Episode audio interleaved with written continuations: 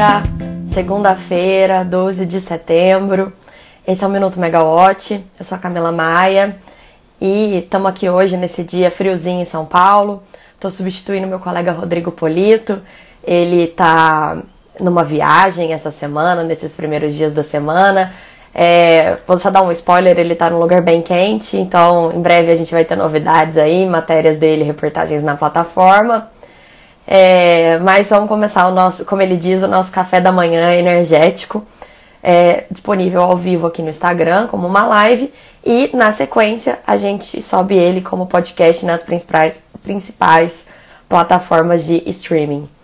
É, vamos começar então a nossa semana aí, a gente tem uma agenda intensa, é, os últimos acontecimentos ali na crise energética da Europa tem, tem dominado o noticiário, até no fim de semana a gente teve alguns acontecimentos que eu vou contar aqui um pouquinho, incluindo a, a questão da, do desligamento da maior é, usina nuclear da Europa, ali na Ucrânia, responsável por 25% de fornecimento da energia no país e os seus desdobramentos. A agenda da nossa semana ela teria um leilão a menos 5 no dia 16. É, tava todo mundo ansioso por esse leilão, até porque a gente não sabia se ia ter demanda ou não.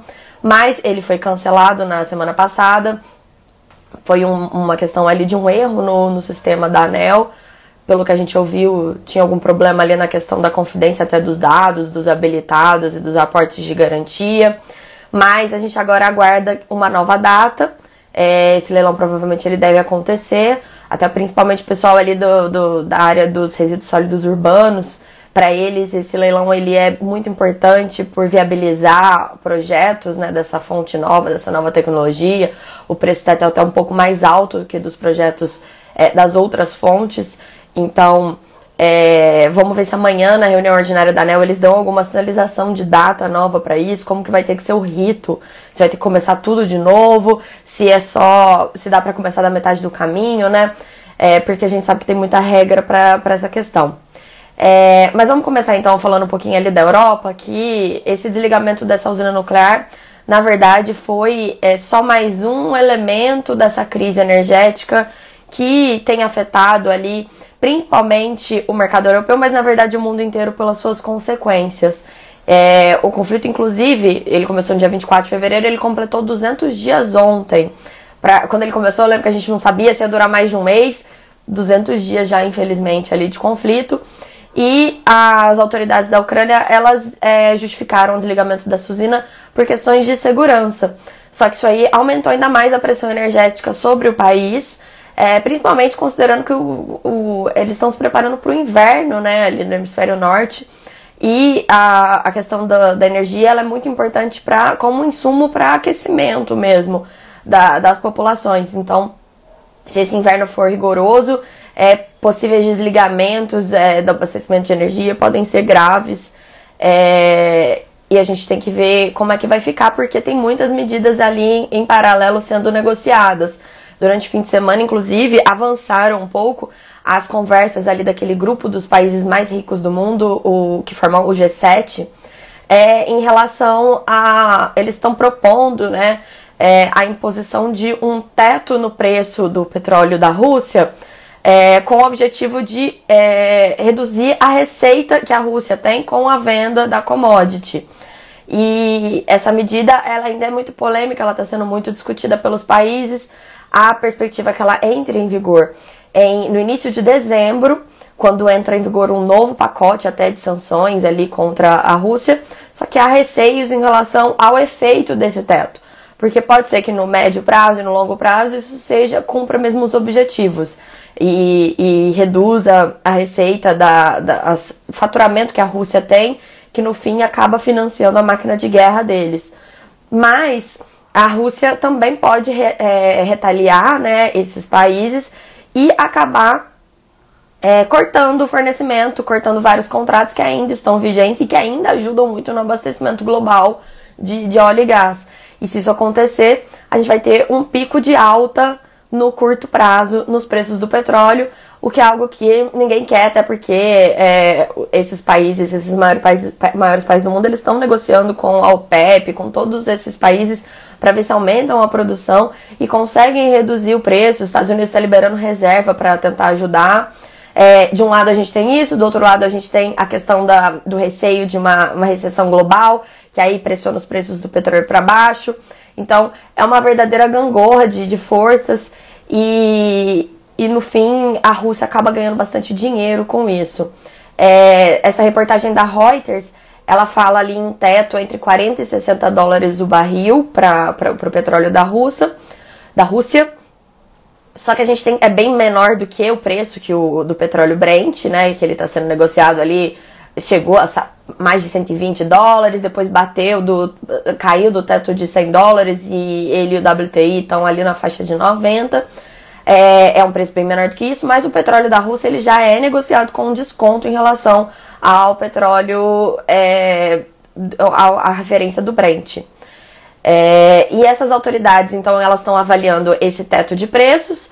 Agora, enquanto isso, a União, para, a União Europeia ela segue trabalhando é, paralelamente num pacote de medidas emergenciais. É, inclusive, tem aí uma conversa da imposição de um imposto sobre o lucro das empresas de energia, porque há uma percepção de que os geradores, principalmente aqueles geradores que não usam gás natural, porque o gerador que usa o gás natural está tendo que pagar mais caro, o insumo está mais difícil de achar, então a tendência é que o preço suba. Só que como todos os preços estão subindo, também sobe o preço referência de energia desses países. E aí o gerador que, que não usa isso como insumo, que não tem aumento de custo, por exemplo, um gerador renovável, ele também tem um lucro é, muito grande com a venda de energia nesse preço mais alto. Então é, a União Europeia está discutindo ali a questão de um, de um imposto para conter esse considerado lucro excessivo das empresas. É, a gente está vendo esse problema da inflação. É, até falo que a inflação brasileira está menor do que a de todos os países, porque realmente está muito alta a inflação europeia, a inflação dos Estados Unidos. Está bem um ponto fora da curva por conta dessa questão, principalmente do, do petróleo. É, na semana passada, o governo britânico, que não está mais na União Europeia, a gente lembra disso, né? É, eles aprovaram uma série de medidas para conter a crise energética, para ajudar a conter a crise energética. Uma dessas medidas é um teto é, de 2.500 libras, 2.500 é, libras na conta de luz anual da população residencial. Essa diferença de custo vai ser assumida pelo Tesouro.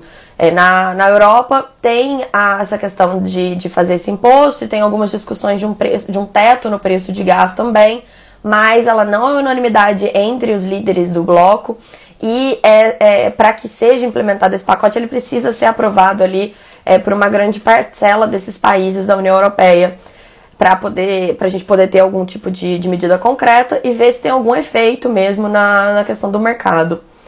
É, só para a gente ter uma ideia da situação ali da Europa, é, todos os dias a gente está vendo, né? Agora está tendo muito calor, então eles estavam tendo problemas de abastecimento, uma seca, é, em, em, proporções semelhantes à seca que a gente enfrentou aqui no Brasil no ano passado, mas ao mesmo tempo também com esse aumento de preços do gás. Felizmente no ano passado não tinha guerra aqui no Brasil, não tinha guerra no mundo, então a gente só contou com a crise hídrica no Brasil para pressionar os preços de energia e eles já foram lá em cima só com isso. Então imagina como é que tá a situação lá. E aí, o que, que as empresas europeias estão tendo que fazer? Elas estão tendo que fazer contratos de compra de gás é, de longo prazo, que era uma coisa que eles não queriam fazer até por conta das metas de redução de emissões de gases poluentes é, de médio prazo. A partir de 2030, muitos países têm compromissos com emissões líquidas zero, com desligando todas as usinas que usam combustíveis fósseis. E essa, a gente sempre fala que o gás natural é o combustível da transição. Com esses contratos de longo prazo, pode ser que essa transição seja um pouco mais longa. Ali na Alemanha, eles estão fechando contratos de 15 a 20 anos é, segundo uma reportagem da Bloomberg que foi publicada hoje no Valor Econômico. Então, é uma situação bem complicada. É, realmente é um cabo de forças. De um lado, a gente tem todos esses incentivos das renováveis, de outro, a gente tem a questão da guerra e o aumento do, do custo no curto prazo. E, e os governos estão fazendo as contas ali para ver como que eles podem lidar. É, felizmente, esses governos europeus também eles têm condições de dar subsídios aos preços no consumidor, então é uma questão que ajuda um pouco. É, vamos lá, saindo da Europa, então, vindo para o Brasil, a gente deve continuar com a repercussão né, do, do cancelamento do leilão a menos 5. E é, vai ter também, além também de, de repercussão da abertura na semana passada, na sexta-feira, de uma consulta pública muito esperada pelo setor de energia de geração eólica offshore, que essa consulta pública ela está discutindo agora, né, ao longo dos próximos 30 dias contados a partir de sexta-feira, na verdade, então 27 dias, 28 dias, é, essa consulta pública vai discutir ali as regras para a cessão das áreas para geração eólica offshore. Então, antes da gente dar, antes da ANEL dar a outorga do projeto geração offshore, né, ainda não foi criado, não sabe nem se vai ter outorga o instrumento ou não, provavelmente vai, porque é o que está na, na, proposta de, de resolução normativa. Mas essa, essas regras, elas vão é, ser discutidas agora nesse período, para a gente ver como é que vai ser a questão da cessão das áreas. Semelhante ali que acontece com o petróleo, deve ter o pagamento de uma bonificação à União pelo uso dessas áreas. É, tem um período de carência que eles estão propondo ali de até quatro anos. É, esse período de carência ele é muito importante porque esses projetos eles são muito caros e eles demandam investimentos expressivos e demora mais para ser construído, não é que nem um parque eólico onshore, que é uma coisa bem mais rápida hoje em dia, que a gente já tem essa tecnologia bem desenvolvida. É, também fala ali sobre questão de escoamento, então é uma consulta pública muito importante. Na semana passada eu conversei com, com vários dos é, representantes das empresas que estão ali com uma fila de pedidos de licenciamento no IBAMA. E tá todo mundo ainda estudando o que está sendo proposto, estudando como contribuir da melhor forma. Então, é, esse assunto ele vai continuar nesse mês aí ditando o nosso noticiário. É, amanhã a gente tem uma reunião da ANEL com uma pauta bem longa. É, um dos destaques é a previsão de que dois últimos recursos apresentados pela Abengoa, te lembra da Abengoa, aquela empresa espanhola que tinha um monte de ativos de transmissão no Brasil em construção, teve dificuldades financeiras primeiro na Europa, depois aqui no Brasil, pediu recuperação judicial e acabou não entregando os projetos. É, na semana passada, a ANEL deliberou cinco pedidos, cinco recursos da Abengoa contra as multas que foram cobradas pela ANEL pela não entrega dos projetos. É, a ANEL ela botou uma multa alta de 10% do valor é, que era previsto de investimento pela Bengoa. Na semana passada deu mais ou menos uns 500 milhões em multa. A Bengoa queria limitar isso a 5%, então cairia pela metade, só que houve um entendimento ali da agência que não, que ela tinha discricionalidade para pôr essa multa mais alta. Isso seria até uma sinalização positiva para próximos empreendedores que não fossem tão ousados quanto a Bengoa, né? Uma sinalização para os investidores de que as regras têm que ser cumpridas para esse lado também. O pessoal sempre cobra a cobrança, a cumprimento das regras. É, isso implica também na entrega do projeto que foi licitado, já que a sua não entrega do projeto é, acaba atrasando todo o planejamento do sistema e causa gastos é, para os próprios consumidores, né? Então, amanhã vão ser mais dois pedidos, são os dois últimos lotes da os últimos dois lotes ali, é, é, Sociedade de Propósito Específico, né, SPS, que, que, a, que a ANEL vai deliberar. Esses projetos, de, esses dois lotes de amanhã, eles somam 200 milhões de reais em indenizações. Se a tendência for mantida da semana passada, a ANEL vai manter as multas como estão, mas obviamente a gente vai acompanhar aqui na Megawatt toda a reunião para ver como é que fica essa decisão. E amanhã também tem uma série de aberturas de consultas públicas ali na ANEL é, vão ser abertas algumas consultas, como uma que vai discutir é, o aprimoramento das regras de comercialização de energia para 2023.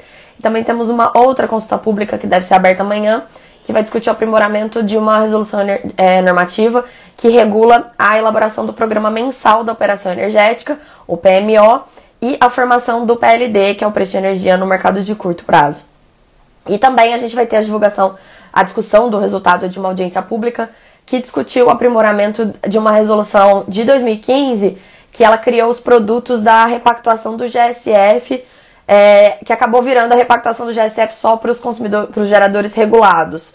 É, essa audiência ela discutiu o pleito ali dos geradores de poderem trocar o produto contratado em 2015, até porque em 2015 você tinha uma percepção da situação hídrica do país que acabou é, piorando um pouco nos, nos, nos, anos seguintes, né? A gente achava que o GSF talvez fosse um problema pontual ali naquela época, e não, o GSF, ele mesmo com a nossa situação hídrica hoje muito melhor, ele continua alto, e um dos motivos é o, o, o deslocamento causado pelas fontes não despacháveis, que estão crescendo cada vez mais, principalmente a eólica e solar. Então, é, esse, essa, essa questão também vai ser discutida de amanhã. É, hoje a agenda está relativamente tranquila, por enquanto. Tudo pode acontecer, obviamente. Segunda-feira ainda está começando a semana. Mas é, na agenda até do ministro de Minas e Energia, o Adolfo Saxida, o único compromisso público que ele tem às 10h30 é uma reunião governamental com a NBPAR, que é aquela estatal que foi criada para reunir as participações que antes eram da Eletrobras na, em Itaipu e na Eletronuclear. É, por hoje é só então, pessoal. É, acompanhe a Megawatt, que novas informações vão ser divulgadas. E é, para quem está interessado na agenda de eventos da semana, é, eu convido quem ainda não baixou o nosso aplicativo a ir lá nas, nas lojas da Apple e do Google e baixar o aplicativo da Megawatt. É, além de todas as notícias, de todos os podcasts, a gente faz é, push de notícias, então as mais quentes você vai ver mais com mais facilidade ali no aplicativo. E a gente também tem uma agenda completinha dos eventos, todos os eventos do setor que a gente tem notícia que estão acontecendo, a gente inclui ali no, no nosso aplicativo. Então, ele é bem legal para quem quer também é, não perder nada do que está acontecendo. Então, muito obrigada a todo mundo que, que me acompanhou desde o início hoje. Quem chegou depois, aguarda um minutinho, vai lá no seu tocador preferido de podcasts, que o podcast 1 Minuto Megawatt vai estar disponível. E até a próxima. Tchau, tchau, gente. Uma boa semana a todos.